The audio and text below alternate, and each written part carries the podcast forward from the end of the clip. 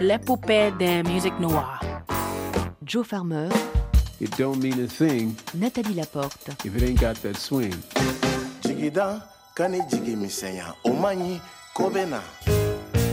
L'épopée de musique noire. It's okay. You know, it's okay. Ah, merci. Oh, Black Betty, bam ba lam. Oh, Black Betty, bam ba lam. Black Betty, Black Betty, bam ba lam. Black Betty, Black Betty, bam ba lam. Jump steady, Black Betty, bam ba lam. Jump steady, Black Betty, bam ba lam. Oh, Black Betty, bam ba lam. Oh, Black Betty, bam ba lam. Looky on the Black Betty, bam ba lam. Looky on the Black Betty, bam ba lam. Turn around, Black Betty, bam ba lam. Jump down, Black Betty, bam ba lam. Oh, Black Betty, bam ba lam. Oh, Black Betty, bam ba lam. Black Betty had a baby, bam ba lam. Black Betty had a baby, bam ba lam. Little thing went crazy, bam ba lam. Little thing went crazy, bam ba lam. Oh, Black Betty, bam ba lam. Oh, Black Betty, bam ba lam. Jump steady, Black Betty, bam ba lam. Jump steady, Black Betty, bam ba lam. Look at yonder Black Betty, bam ba lam. Look at yonder Black Betty, bam ba lam. Oh, Black Betty, bam ba lam. Oh, Black Betty, bam ba lam. Little thing went blind, bam ba lam. A little thing went blind, bam ba lam. I said it wasn't none of mine, bam ba lam. They said it wasn't none of mine, bam ba lam. What about it, Black Betty, bam ba lam? What about it, Black Betty, bam ba lam? Oh, Black Betty, bam ba lam. Oh, Black Betty, bam ba lam. Bam, I'm looking on Black Betty. Bam, I'm jump steady Black Betty. Bam, I'm running yon Black Betty. Bam, I'm turn around Black Betty. Bam, eh, Black Betty. Bam, eh, Black Betty. Bam, I'm looking yonder, Black Betty. Bam, I'm running around Black Betty. Bam, I'm jump down Black Betty. Bam, I'm turn around Black Betty. Bam, eh, Black Betty. Bam, eh, Black Betty. Bam, Si vous êtes des amateurs de rock, vous avez déjà entendu cette chanson interprétée par le groupe Ram Jam en 1977, mais immortalisée dès les années 30 par plusieurs musiciens, dont un certain Woody William Ledbetter, plus connu sous le nom de Led Belly, et dont nous allons parler aujourd'hui à la faveur d'un ouvrage paru aux éditions Le Mot et le Reste, qui retrace l'épopée de ce chanteur et guitariste de folk blues réhabilité après sa mort, survenue en 1949. Amaury Cornu, soyez le bienvenu. Merci, bonjour. Vous êtes euh, en duplex de Nantes, dans l'ouest de la France, grâce à nos confrères euh, de France Bleu Loire-Océan, que je remercie au passage. Et nous allons donc évoquer ensemble un personnage essentiel de la culture populaire américaine et désormais mondiale, le fameux Led Belly, dont euh, le répertoire a irrigué la bande-son du XXe siècle et de ce début du XXIe siècle. Pourquoi est-il une figure marquante dans l'histoire de la folk et du blues américain? Eh bien, parce qu'en fait, euh, il est ce que j'aime à définir comme une fondation. Les fondations, c'est ce sur quoi on érige des monuments. Et Led Belly, c'est littéralement un pionnier en la matière, puisqu'il va collecter, populariser d'une certaine manière et permettre de garder une trace de certaines chansons. Black Betty, qu'on vient d'entendre, c'en est une, mais il y en a des dizaines d'autres qui font aujourd'hui partie de l'imaginaire euh, collectif et qui sont des chansons qui vont être euh, reprises par des gens qui vont devenir bien plus euh, célèbres que lui et dont on va parler, j'imagine, tout au long de l'émission. Par définition, on fait de lui un bluesman parce qu'il était noir de peau, mais en l'occurrence, on verra que c'est plus subtil que ça. C'est vrai. Puisqu'il naît dans une plantation de coton en Louisiane, dans le sud des États-Unis, en 1888, donc à une époque où le blues ne s'appelle même pas encore le blues, et il va être euh, vraiment pionnier à bien des égards. Pardon. Ledbetter, dit euh, Led Belly, vous dites est né en 1888, certains disent 1885, d'autres 1889, on ne sait pas trop. Il est né, comme vous le disiez, à Mooringsport, en Louisiane, dans le sud des États-Unis, 20 ans après l'abolition de l'esclavage. Comme beaucoup de citoyens africains-américains, Led Belly va devoir se débattre dans une Amérique raciste. Est-ce que ces déboires avec les autorités et ses nombreux séjours en prison sont la conséquence d'un système oppressif ou de son tempérament euh, d'insoumis Évidemment, on a fait de lui, mais parce que les, enfin, les médias, en tout cas, et puis il faut imaginer que dans les années 30, quand euh, vraiment sa carrière artistique va être médiatisée, euh, on va vachement jouer, enfin les journalistes vont vraiment jouer de cet imaginaire du noir américain qui vient des campagnes du Sud. Donc il va lui-même le subir. Il avait un, rapport à ça qui était, j'ai envie de dire, intelligent. C'est-à-dire qu'il conscientisait vraiment tout ça. En même temps, c'est quelqu'un qui avait une, véritable envie de réussir et de promouvoir son travail en tant que musicien. On peut pas vraiment parler de, enfin, je suis pas pour parler d'opportunisme, euh, mais en l'occurrence, il y avait cette capacité d'adaptation, enfin, qui, à mon avis, euh, trouve sa source aussi, justement, dans tout le racisme qu'il a subi. Euh, il a essayé de s'y opposer de manière très frontale. Il a Mm. quand même, euh, c'était s'opposer à un mur. Enfin, je veux dire, le système euh, separate but equal, l'espèce de doctrine séparée mais égaux, finalement, enfin, c'était déjà du racisme dans le, dans la lettre, quoi. Quand on lit votre récit, Amaury Cornu, on découvre un personnage assez peu fréquentable tout de même, une forte tête, un voyou euh, qui s'oppose à tout le monde et se méfie de tout le monde. Est-ce que ce trait de caractère explique le peu de succès qu'il a obtenu de son vivant? Je pense pas. Euh, encore une fois, c'est difficile d'avoir une, euh, une vision ultra précise. En tout cas, la principale raison pour laquelle il n'a pas connu le succès de son vivant, c'est qu'il y avait un, vrai décalage, notamment à travers sa collaboration avec euh, John Lomax, sur qui on reviendra plus tard, j'imagine, qui présentait euh, Lead Belly à un public d'universitaires blancs, très éduqués. Il a très peu pu jouer face à un, public afro-américain. Et euh, ce qui fait que toutes ces euh, tentatives euh, discographiques, en tout cas sa production discographique, a, jamais connu le succès, puisque d'un certain point de vue, c'était quelqu'un qui était très médiatisé auprès de l'intelligentsia blanche nord-américaine, mais qui était absolument inconnu de tous les cercles plus populaires, on peut dire. Et donc il y avait ce décalage et les universitaires euh, blancs euh, du Nord qui trouvaient un intérêt euh, culturel, mais il y avait même des fois des choses qui sont quasiment de l'ordre de l'amusement. Enfin, il y a des annonces. Enfin, je veux dire, c'était vraiment le sauvage qu'on ramenait du Sud. Et en tout cas, eux, ils achetaient pas forcément les disques. En fait, ils étaient contents de voir un, un Afro-américain, surtout de la stature de Belly, qui était quelqu'un de super impressionnant, qui était un colosse noir, qui chantait des chansons de manière sur une guitare 12 cordes ultra massive. Enfin, Mm. Tout était impressionnant chez lui. Mais je pense pas qu'ils avaient envie de repartir avec un 78 tours à écouter dans leur petit salon bourgeois. Dans votre livre, euh, Amaury Cornu, vous notez l'importance de John et Alan Lomax euh, Mhm. dans l'épopée Led Belly. Qui étaient ces gens et pourquoi ont-ils un rôle déterminant dans le devenir de Led Belly Alors, c'est des folkloristes américains, John le père et Alan son fils. John Lomax euh, avait réalisé un travail de collectage euh, plusieurs années auparavant autour des chansons de cow-boy, qui avait eu un petit succès. Ensuite, il s'était un peu rangé dans le monde de la banque. En 1929, euh, à la bascule avec les années 30, il y a eu le euh, boursier bien connu aux États-Unis qui a plongé le monde dans ce qu'on a appelé la Grande Dépression. Il se trouve qu'à ce même moment, John Lomax a perdu sa femme. Et ses fils, dont Alan Lomax, euh, lui ont d'une certaine manière sauvé la vie en le remettant en selle sur ses premières amours de, de collectage de folk songs, de chansons traditionnelles américaines. Et c'est quelqu'un qui, à partir de ce moment-là, va mener un travail colossal de collectage avec cette intuition assez maligne pour le coup de d'aller chercher les chants traditionnels américains dans les prisons notamment. C'était un Mm. axe, après il en a développé d'autres et son fils euh, prendra le relais.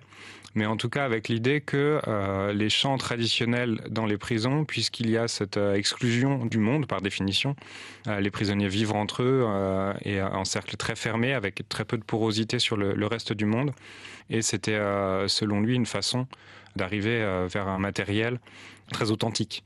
Et donc, puisque Led Belly a, a connu de nombreux déboires judiciaires, C'est vrai. trois séjours en prison, à l'occasion du deuxième de ses voyages à la prison d'Angola, en Louisiane, l'Alcatraz du Sud, une énorme prison. Leurs chemins vont se croiser euh, dans les années 30, en 1933. Et ils vont trouver en, en euh, un modèle en fait de ce qu'il cherchait puisqu'il connaissait, la légende raconte qu'il connaissait près de 500 chansons, donc à lui seul en tout cas il pouvait nourrir leur soif de collectage de chants traditionnels euh, afro-américains. Je vous propose, euh, Amaury Cornu, d'écouter Angola Blues par Led Belly et vous nous raconterez euh, plus en détail l'histoire de cette chanson.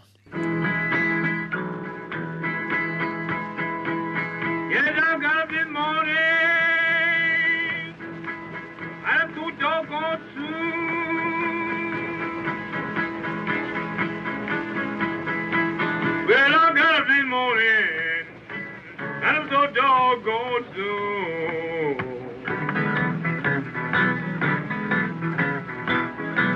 Tell the country nothing but the starling moon.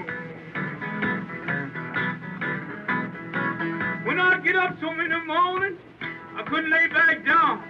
This cotton can and getting up at 3.30, 3 o'clock every morning. When I walk out, I couldn't see nothing but the stars moon. I'd get to think about sweet folk Louisiana. Yes, I got up this morning, could not lay back down. Yes, I got up this morning, uh, could not lay back down.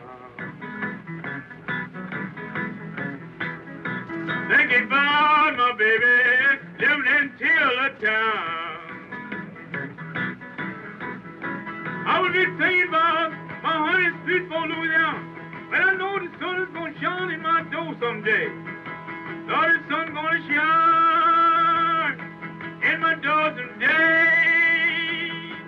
Un sacré document Angola Blues, Led Belly en 1933, si je ne dis pas de bêtises, à Maurice Cornu. En quoi cette chanson est-elle une étape majeure dans la destinée de notre héros du jour? C'est intéressant à deux égards. D'une part, ça rappelle à quel point ce répertoire euh, blues, ses racines, enfin ses sources sont difficiles à déterminer. Belly est très probablement pas l'auteur de cette chanson, euh, puisqu'il y a énormément de détenus musiciens euh, parmi euh, les prisonniers d'Angola à ce moment-là, qu'on a d'autres références de morceaux appelés Angola Blues ou, ou Angola tout court. Donc ça raconte ça, et ça raconte également le fait que, comme j'ai un peu laissé entendre tout à l'heure, on a fait de lui un musicien de blues parce qu'il était afro-américain mais euh, son cœur allait plutôt vers les ballades et les folk songs américaines. À ce titre-là, il enregistre dans la même session un morceau qui s'appelle Irene, qui est un morceau dont on lui attribue la paternité. J'explique dans le livre que c'est beaucoup plus complexe que ça, mais qui est le morceau par lequel il va devenir très très connu six mois après sa disparition, puisqu'il sera interprété ce morceau par les, Weavers, qui étaient ses amis, Pete Seeger euh, notamment, qui est un des musiciens euh, emblématiques des Weavers. Pour le coup, c'est lui qui impose un peu à John Lomax l'enregistrement de cette chanson qui est un peu un espèce de bonus à l'époque, et euh, voilà, qui va devenir le tube ultime euh, de Led Belly, quoi. Donc euh, visionnaire d'une certaine manière, c'est assez clair pour moi. Fin 1934, euh, il se retrouve à New York et à demi-mot, on perçoit dans votre livre le décalage culturel entre le musicien folk de la campagne sudiste et la grande ville clinquante du Nord. Comment va-t-il appréhender ce choc de la frénésie urbaine? De deux manières, il y avait, euh, enfin, c'était euh, quelqu'un encore une fois qui avait une adaptabilité euh, folle, qui va se transcender euh, évidemment à son arrivée à, à New York. Il y, a un, il y a un décalage que j'évoque dès le début du livre en fait. Euh, bah, effectivement, il va faire ce qu'on lui demande de faire, c'est-à-dire jouer pour les, les universitaires blancs, et en même temps, il va découvrir aussi une vie. Et puis il y avait un, Enfin, l'imaginaire euh, que charrie euh, New York euh, par rapport à quelqu'un qui veut devenir musicien est très très fort. Il en avait entendu parler dans les prisons de New York, de cette grande ville où tout se passe, enfin ce bouillonnement culturel. Donc il va avoir envie aussi de, se rendre compte par lui-même. Et donc il va commencer à, sortir un peu du giron de John Lomax à, ce moment-là, sortir dans la ville, visiter des clubs la nuit. et on voit qu'effectivement, enfin, je vous entends sourire, mais c'est le, le moment où les routes, enfin, en tout cas, les, il y avoir de plus en plus de friction entre les deux hommes. Led Belly fait exactement ce qu'il a envie de faire, sans forcément euh, suivre les conseils euh, de ses amis, on va dire. Pour bien nous remettre euh, en contexte, rappelons que les années 30 à New York, c'est l'époque du Cotton Club, des grands orchestres swing de Duke Ellington, de Cap Calloway, de Jimmy Lunceford. C'est aussi à cette période charnière que l'on entend parler de Robert Johnson, de Bessie Smith, de Ma Rainey. Et Led Belly est perçu comme un bluesman. Est-ce qu'il est en contact avec tous ces gens? Alors, Cab Calloway, il y a eu une anecdote qui est connue, puisque euh, au Cotton Club, si je dis pas de bêtises, Led Belly assiste à une de ses performances et euh, complètement ivre, et il, il dira euh, qu'il chante vachement mieux que Cab Calloway. euh. Mais il y, a un, il y a un décalage, en fait, euh, effectivement, qui est principalement dû à ces années de prison, Mm. puisque l'air de rien, la musique qu'il joue, elle date du début des années 10.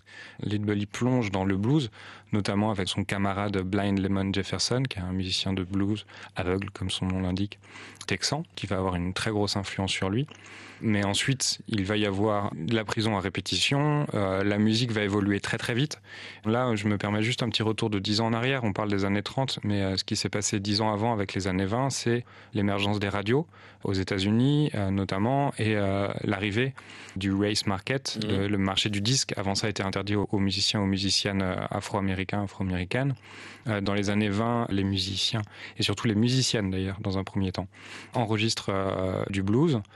Mais dans les années 30, quand lui, il va pouvoir commencer à faire ses enregistrements, donc euh, on voit bien, euh, milieu des années 30, 1935 en l'occurrence, 15 ans se sont passés. Et en 15 ans, on voit bien à quel point, enfin encore aujourd'hui, les révolutions musicales, c'est souvent des cycles d'une dizaine d'années.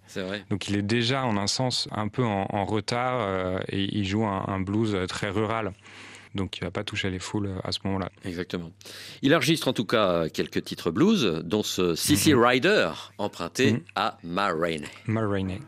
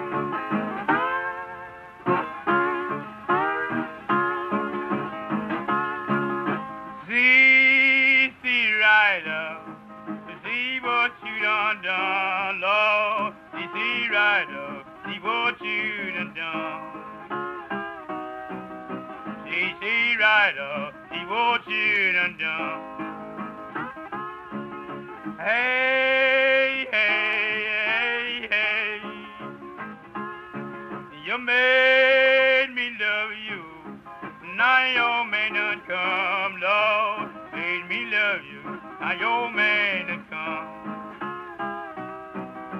Made me love you. Now your man done come. Hey, hey, hey, hey. I was looking right out of when the sun went down, Lord, looking right at her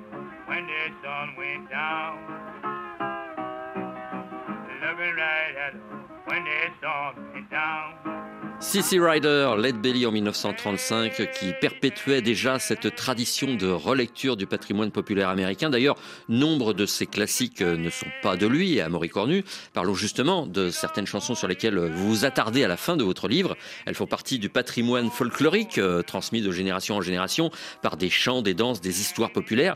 Pourquoi, dans ce cas, Led Belly est désigné comme l'auteur ou l'interprète principal de Black Betty, de Goodnight Irene ou de House of the Rising Sun? Il y a plusieurs facteurs. Déjà souvent c'est un des premiers à avoir enregistré ses chansons au disque. Black Betty c'est le cas, The Out of the Rising Sun euh, c'est un peu plus complexe que ça parce que c'est une chanson qui se perd dans des métissages de chansons euh, entre elles. Il y a le fait que souvent, comme c'était aussi quand même mine de rien un musicien né, il va donner un espèce de tour de main final à des chansons parce qu'il avait cette capacité de peaufiner une chanson. C'était vraiment un passionné euh, de ça en l'occurrence. Et après, il y a évidemment euh, ce que vont en faire les autres, en fait. Euh, C'est-à-dire que quand Kurt Cobain dit, au début des années 90, que Lead Belly, c'est le compositeur de Where Did You Sleep Last Night, il y a d'entrée de jeu des millions de personnes qui vont se persuader que Lead Belly est le compositeur de Where Did You Sleep Last Night, et ça va être relié par des euh, dizaines et des dizaines de journalistes, et ça fait boule de neige par définition. Euh, il va y avoir un autre euh, moment d'enregistrement hyper important, c'est ce qu'on appelle les last sessions, Oui. les, les dernières sessions d'enregistrement avec Frédéric Ramsay Jr., Mm. qui est un, un musicologue américain passionné de jazz notamment, et qui va enregistrer trois soirs durant. Lead Belly. Et d'ailleurs, pour l'anecdote, la première soirée qu'il organise, c'est quasiment un piège qui tend au chanteur. Ils étaient amis tous les deux, en ne lui annonçant pas qu'il souhaite l'enregistrer et en l'invitant juste à dîner. Donc Lead Belly vient sans guitare et euh, c'est l'occasion pour Frédéric Ramsay Jr. d'enregistrer Lead Belly a cappella et d'avoir vraiment là pour le coup les chansons à l'os. Mm. Et ensuite, ils font deux sessions supplémentaires euh, sur bande magnétique. Et voilà, ils vont enregistrer ensemble plus de 90 chansons quoi. Que Kurt Cobain d'ailleurs cite dans tous les tops. Kurt Cobain faisait beaucoup de tops, euh, ma chanson préférée, mes chansons préférées, mes albums préférés, et il y a systématiquement Lead Belly et les Last Session notamment. Au fil du temps, donc, vous le disiez, les relectures de Led Belly sont devenues des références et ont inspiré euh, d'autres instrumentistes, les Animals, Led Zeppelin, Nirvana, donc Kurt Cobain. Tous ces artistes ont revitalisé euh, toutes ces mélodies ancestrales. Led Belly était-il davantage un arrangeur folk qu'un compositeur? Encore une fois, euh, un peu les deux. Quoi. Il y a indéniablement, il a composé des chansons, ça c'est clair. Il y en a certaines, généralement j'essaye de le mentionner dans le livre. Oui. Euh, Beau Will Devil notamment, que les White Stripes reprenaient assez régulièrement en, en fin de concert. Euh, C'est vraiment une composition de Lead Belly. Mais effectivement, il y a, il y a cette chanson euh, hyper importante dans son répertoire qui est euh, Rock Island Line, Oui. qui va être reprise dans les années 50 par Lonnie Donegan, qui est un musicien anglais, euh, qui impulse le mouvement skiffle, qui est un courant du moitié des années 50, où on joue avec des contrebassines, avec des washboards, des planches à laver qu'on gratte avec des Des- cuillères ou des choses comme ça. Des dés à coudre. Des dés à coudre, merci beaucoup. Et en tout cas, qui va donner l'idée à un petit groupe de quatre jeunes hommes euh, de fonder un groupe justement qui va s'appeler les Beatles, qui ont eu un peu de succès dans les années 60. Et en tout cas, Led Belly collecte en prison euh, cette chanson Rock Island Line euh, par un musicien chanté par un, bûcheron. Et Lonnie Donegan, pour lui, la source, c'est Led Belly. En fait, l'enregistrement que va faire Led Belly en 1942 de cet enregistrement, qui est le tout premier enregistrement qu'on connaît de cette chanson, phonographique en tout cas. Mais ça rejoint d'ailleurs ce côté point de départ dont je parlais et dont j'aime à parler avec lui. Enfin, je veux dire, c'est un point de départ à bien des aspects. C'est un point de départ de manière abstraite, mais de manière assez concrète aussi, quoi. L'un des classiques euh, de Led Belly, c'est Bourgeois Blues. Que raconte euh, cette chanson? Bah là, on est typiquement sur une composition, et bien vu, merci euh, d'en parler effectivement, euh, parce que c'est la première fois qu'un musicien afro-américain parle de sa condition. Et Bourgeois Blues, ça raconte une histoire vécue de racisme pur et dur, vécue à, Washington en l'occurrence, à l'occasion d'une visite à, la bibliothèque du Congrès avec Alan Lomax où euh, Bully et sa compagne euh, Martha Promise, sa femme à l'époque, vraiment subissent un racisme. Ils sont virés de la maison dans laquelle ils étaient domiciliés pendant ce séjour à Washington. Et donc euh, Bourgeois Blues, ça raconte euh, vraiment cette histoire du racisme. Euh, Beaucoup de musicologues considèrent cette chanson comme la première euh, écrite par un noir afro-américain sur ces conditions. Je peux donner un bout de référence, mais qui sera très parcellaire. Mais il se trouve qu'il y a quelques jours, ma maman, que je remercie au passage, a trouvé dans un article euh, de journal euh, la mention d'un musicien afro-américain, Bert Williams. Une des premières chansons, un artiste noir de music hall s'en prenait au racisme et à la ségrégation dont il était victime dans son métier. Le morceau s'appelle Nobody de Bert Williams et ça date de 1906. Wow. Et quand j'ai découvert ça, le livre était euh, sorti. Et donc j'espère qu'il va être, euh, grâce à votre émission, épuisé très vite pour que je puisse ajouter la mention de Bert Williams, parce que 1906, un Afro-Américain qui grave sur disque une chanson antiraciste, pour le coup, euh, c'est quand même un événement assez dingue dont je regrette de ne pas avoir eu. Pourtant, j'ai cherché. hein. Ça sera pour la réimpression euh, de votre biographie et vous pourrez ainsi actualiser euh, vos données. Je vous propose d'écouter la version euh, du bluesman Eric Bibb en 2015 Mhm. sur l'album. Led Belly's Gold. Voici Bourgeois Blues.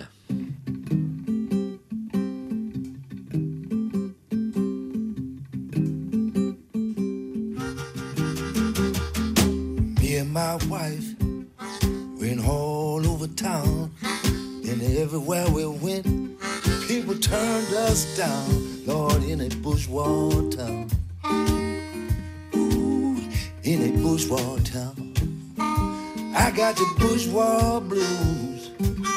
Gonna spread the news all around.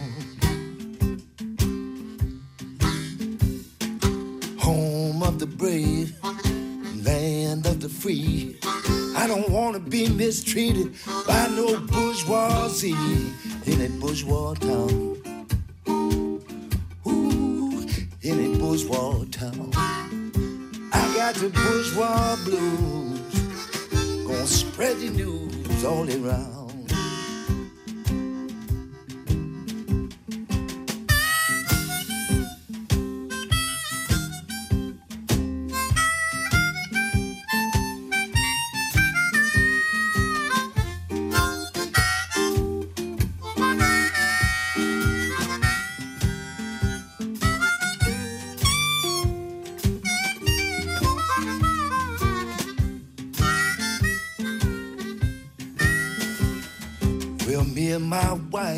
Eric Bibb et Jean-Jacques Milteau à l'harmonica, c'était Bourgeois Blues de Led Belly, extrait de l'album Led Belly's Gold, paru en 2015. Amaury Cornu, est-ce qu'on peut voir Led Belly comme un homme euh, de gauche dans une Amérique euh, très à droite à l'époque? Alors, c'est vraiment complexe. Il y a plusieurs sources qui se contredisent un peu. Une chose est sûre, c'est que c'est quelqu'un qui va côtoyer énormément de militants et de militantes de l'aile gauche politique américaine à la fin des années 30. Pete Seeger, dont j'ai parlé tout à l'heure, Woody Guthrie, qui est un, musicien folk américain également, qui vont faire de lui le père de la folk musique américaine, puisque c'est quelqu'un qui est considérablement plus âgé qu'eux à ce moment-là. Il va devenir la, la mascotte de cette euh, aile gauche et notamment du Parti communiste euh, américain qui est euh, encore assez puissant à ce moment-là. Il faut imaginer qu'on est à, l'aube de la Seconde Guerre mondiale. On est donc un, peu avant la chasse aux sorcières et le, le macartisme notamment. Donc le Parti communiste américain est relativement puissant et il va jouer assez régulièrement à des meetings, à des soirées caritatives pour récupérer des fonds pour les, ouvriers américains. Il y trouve lui son compte parce qu'on lui propose de jouer euh, sa musique, mais il y a quand même massivement des sources qui évoquent le fait que c'était pas un, militant véritable. Il allait dans ses rassemblements, il y était bien, il était aussi, enfin, c'est des gens qui considéraient vraiment son travail de musicien et je pense qu'il était véritablement intéressé par ce qu'il faisait. Et surtout, ça coïncide aussi avec son militantisme pour les droits civiques qu'il avait chevillé au corps. Bourgeois Blues, c'est un exemple au milieu des années 30.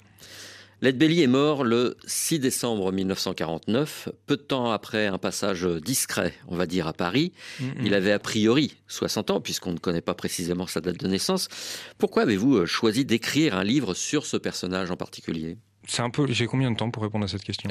Vous avez une minute trente. ok.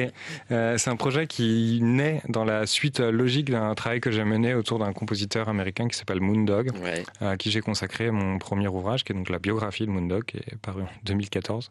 Et j'avais rendu à Nantes un hommage à Moondog en 2010 avec un concert dans la cour du château des Ducs de Bretagne avec deux amis, Antoine Pierce et Jonathan Gérin.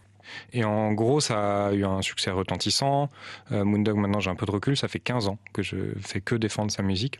Et ça a tellement bien marché, ce concert hommage à Moondog, qu'on a décidé d'en faire un autre. Et l'idée, c'est de promouvoir des musiciens qu'on considérait comme influents et fondateurs, mais méconnus du grand public. On avait quand même 600 personnes qui étaient venues assister au concert de Moondog.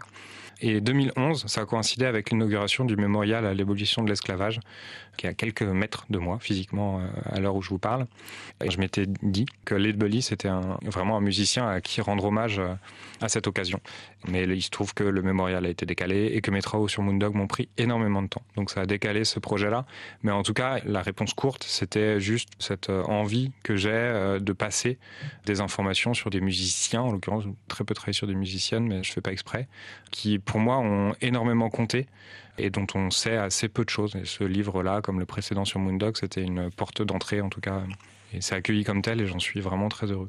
Sachez en tout cas que je n'ai jamais mis autant de repères dans un livre, tant il est riche et passionnant. Félicitations Merci pour beaucoup. ce travail d'archiviste, Amaury Cornu. Merci énormément. Et puis on, on, continuera à en parler parce que c'est vrai qu'il y a énormément de choses à dire sur euh, cet oui. artiste. Et d'ailleurs, je renvoie euh, nos auditeurs à votre biographie. Led Belly, donc disponible aux éditions Le Mot et le Reste. 208 pages captivantes à offrir à Noël, par exemple. La semaine prochaine, c'est le saxophoniste Joshua Redman qui lui aussi ravivera le patrimoine américain à travers son nouvel album Where Are We paru chez Blue Note Records. Je terminerai avec une petite recommandation si vous voulez vivre une messe gospel avec l'une des plus belles voix actuelles. Rendez-vous dans les églises de France tous les jours jusqu'au 17 décembre pour applaudir la remarquable Nicole Slack Jones. Elle vous attend notamment à Cannes, Annecy, Chambéry ou encore Paris pour préparer les fêtes de Noël en musique avec la ferveur de la Nouvelle-Orléans. Toutes les infos sur la soirée du gospel.com. Merci à Nathalie Laporte pour cette épopée échappée des entrailles de l'histoire et merci à Christophe Laurent de France Bleu Loire Océan pour la réalisation de ce duplex impeccable. Passez une bonne semaine, on se retrouve dans huit jours, dans quelques instants, le journal.